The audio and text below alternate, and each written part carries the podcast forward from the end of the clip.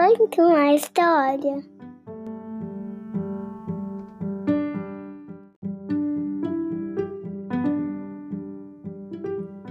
Olá, eu sou a Carla, seja bem-vindo ao podcast Conta uma História. Hoje a história vai sobre o dilema de viver em cidade grande e em cidade pequena. Qual você prefere? Essa história vai para o meu ratinho lindo chamado Felipe, que tem os livros mais legais da cidade. O livro se chama O Rato do Campo e o Rato da Cidade. Foi escrito por Ruth Rocha, ilustrado por Rogério Coelho e publicado pela editora Salamandra.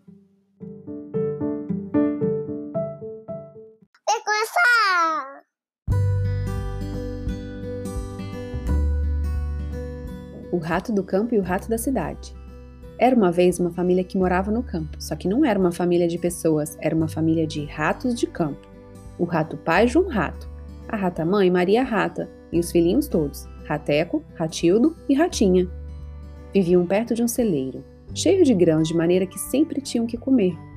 Quando era tempo de cevada, eles comiam cevada. Quando era tempo de trigo, eles comiam trigo. Quando era tempo de centeio, eles comiam centeio. Um dia chegou de visita um primo, Johnny Rato Urbano, para passar uns dias. Era um ratinho granfino que morava na cidade. Depois dos abraços e depois que os ratos do campo perguntaram pelos parentes, todos foram jantar. O jantar dos ratos do campo era muito simples, tinha uma grande tigela de grão de bico e uma jarra d'água. Johnny comeu muito bem, mas não parava de falar de todas as maravilhas da cidade, de todas as coisas deliciosas que havia para comer todos os dias. Lá em casa? Ele dizia. Domingo é dia de estrogonofe, já provaram? Hum, uma delícia! Lá em casa só comemos queijo camembert, roquefort, gruyère. Já provaram? Lá em casa nunca tomamos água, gostamos mais de vinho. É, não é que assim que a água não esteja ótima, está sim, mas é uma questão de hábito, não é? E assim, dias e dias, o ratinho granfino maravilhou seus primos com a descrição das coisas fantásticas da cidade. Não conhecem TV? é uma máquina muito interessante. E o freezer? Não conhecem? Ah, muito útil. Pode acreditar. Morar na cidade é uma felicidade. Quando chegou a hora do Johnny ir embora, convidou um dos primos para ir com ele. João Rato ficou com um pouquinho de medo. Mas, afinal, pensou ele, é bom que o Rateco, que já está grandinho, comece a conhecer as maravilhas do mundo. E permitiu que o Rateco fosse com o primo. Logo que chegou à casa do Granfino, o rato do campo ficou maravilhado. Era uma casa linda, com tapetes da altura dele, cortinas de seda, luzes tão brilhantes que ardiam na vista. Os móveis eram tão lustrosos que Rateco podia ver sua cara refletida neles. E no centro da sala, a mesa. Que mesa! Enorme, coberta com uma toalha toda bordada. E as comidas! Nosso ratinho quase desmaiou de emoção. Queijos de todos os tipos, jarras de vinho de todas as cores, pães de toda qualidade, e leite, e bolo, e tortas, e gelatinas treme tremendo, e doces com cheiros maravilhosos. Rateco quis logo subir na mesa e começar a comer, mas o primo agarrou pelo rabo. Não é nossa hora ainda, calma, calma, avisou o Johnny. Primeiro vem a gente, comem bastante, só depois que a gente pode comer. Ai, mas se acabar tudo? reclamou Rateco. Não tem perigo, sobra muito para nós, você vai ver o que é felicidade. Nosso amigo ficou muito desapontado que ele estava com muita fome, ainda mais vendo e cheirando todas aquelas maravilhas. Mas foi se distraindo, visitando a casa do primo, que era um buraco bem escondido por trás de um rodapé bem escondido para que as pessoas nem desconfiassem da sua presença.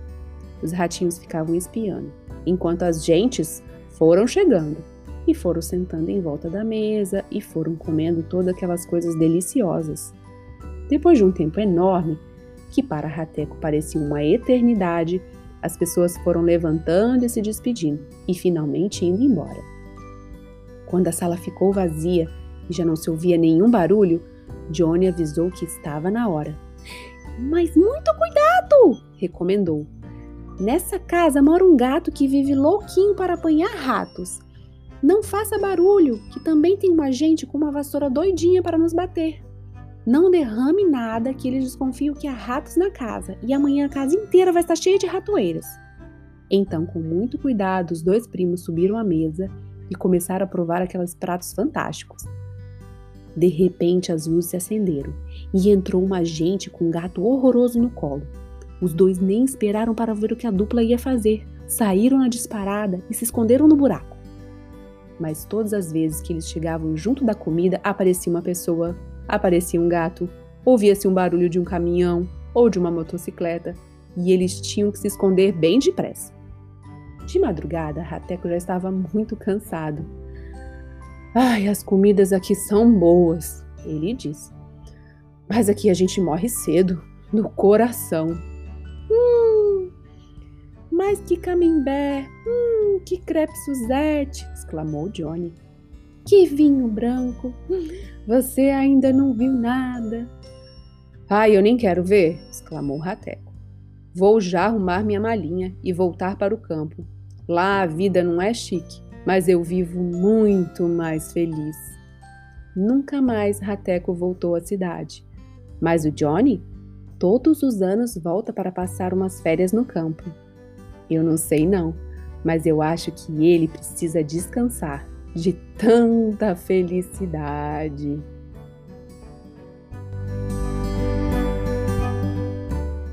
Tá acabando.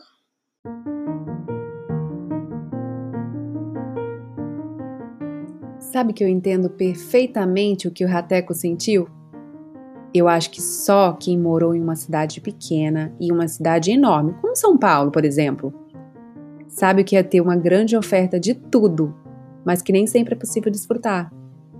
Se você pudesse escolher, iria preferir uma cidade pequena, onde lhe faltam algumas coisas e a vida é bem mais tranquila, ou viver em uma cidade super grande, com acesso a tudo, mas que para viver esse tudo precisa ser assim meio arriscado e nem sempre você consegue aproveitar. Me conta, quero saber. Já está seguindo Conta uma História no seu play preferido? Pode seguir no Spotify, Google Podcast ou Apple Podcast. Assim você não perderá nenhum episódio. Compartilhe com os amigos, com quem você acha que vai gostar de ouvir essas histórias. Até a próxima. Um beijo. Tchau.